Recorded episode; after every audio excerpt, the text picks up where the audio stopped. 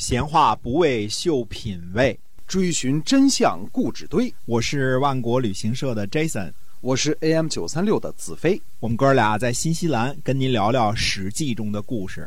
各位听友们，大家好，欢迎呢回到我们的节目中。这个我们节目呢是跟您分享《史记》中的故事。上集呢我们讲了铁之战，今天我们继续跟您书接上文。嗯，呃，八月初七呢，将要开战的时候呢。呃，这个时候呢，这个幽无恤是为赵简子驾车，太子呢蒯聩就是魏国的太子蒯聩呢担任车右，呃，大家一起呢登上了铁丘。铁丘呢位于今天河南濮阳的西北啊，跟七这个不远啊。呃，那么蒯聩呢可能是见对方人多啊，这个吓得一头呢从这个车上就跌了下来。嗯，这个。人太多了，太吓人了啊！咣，一头就跌下来了。这个优无绪呢，就把缰绳呢递给太子，让他上车，说：“你简直就是个妇人，那你就是个娘们儿，是吧？骂他是吧？嗯，没用啊。”赵简子呢，视察队伍，做最后一次呢战前动员。他说：“呃，他讲的谁的例子呢？这个魏家的老祖宗毕万啊。他说，毕万呢，以前就是一个匹夫。”啊，匹夫呢，就是就一个人啊，光棍儿，这个这个意思，或者叫普通人啊。这个说以前呢，就是一个匹夫，但是呢，七次打仗都能够俘获敌人，最后呢，拥有四百匹马，得以善终。那就老于有下啊，这个有是窗户的意思啊，说在窗户下这个死了，叫老于有下。那么大家呢都要加油啊，就是要以这个这个毕万嗯为这个。呃，为这个榜样啊，就是匹夫也可以做到这个。你看现在做成六大家族之一了啊，魏国的这个祖先啊，呃，说勇敢作战呢，未必会死。其实这个还真是这个这个，据这个打过仗的人说啊，嗯嗯，越 往后猫越 越死得快，所以往前冲呢还有一半的机会啊，嗯，这个。为什么如此不知道啊？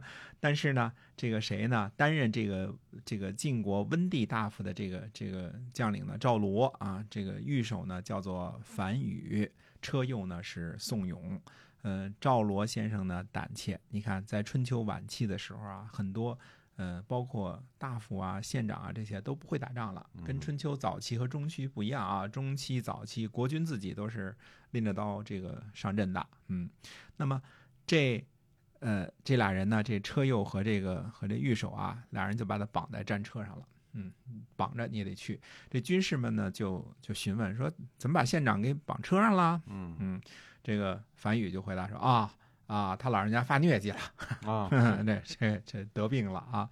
这个魏太子呢，蒯聩呢就祈祷说，他说列祖列宗啊，这个。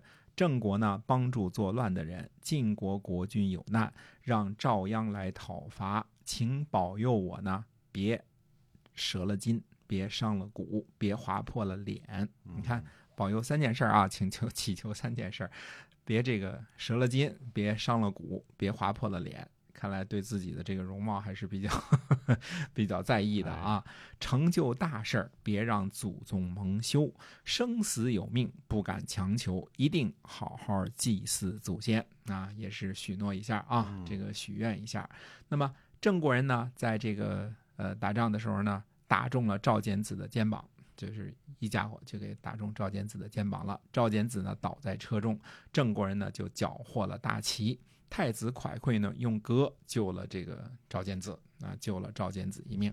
看来这个一开始这个胆怯没了啊，没了之后又加上这个好好祈祷了一下啊，这勇气回来了。嗯，郑国的这个军队呢就战败了，但是呢。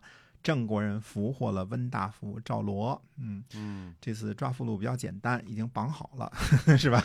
提前绑好了，绑好送了。哎，太子蒯聩呢，又一次上前征伐，带着兵就冲上前去了。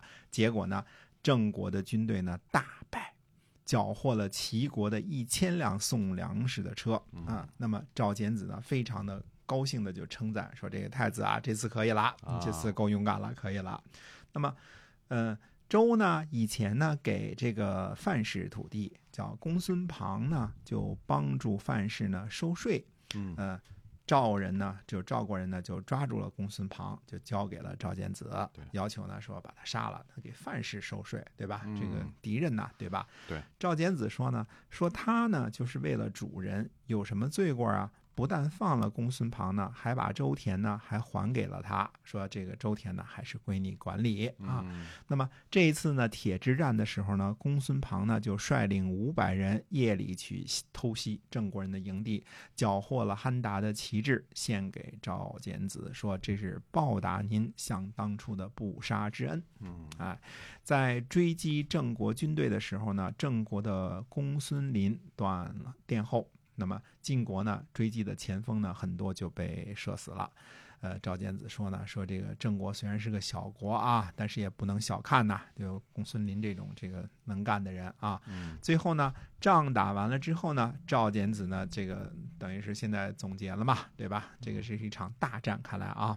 那么赵简子说呢，说我呢伏在箭袋上吐血，但是鼓声不断，今天我的功劳最大。嗯，自己自己鼓励自己啊，是我的功劳最大。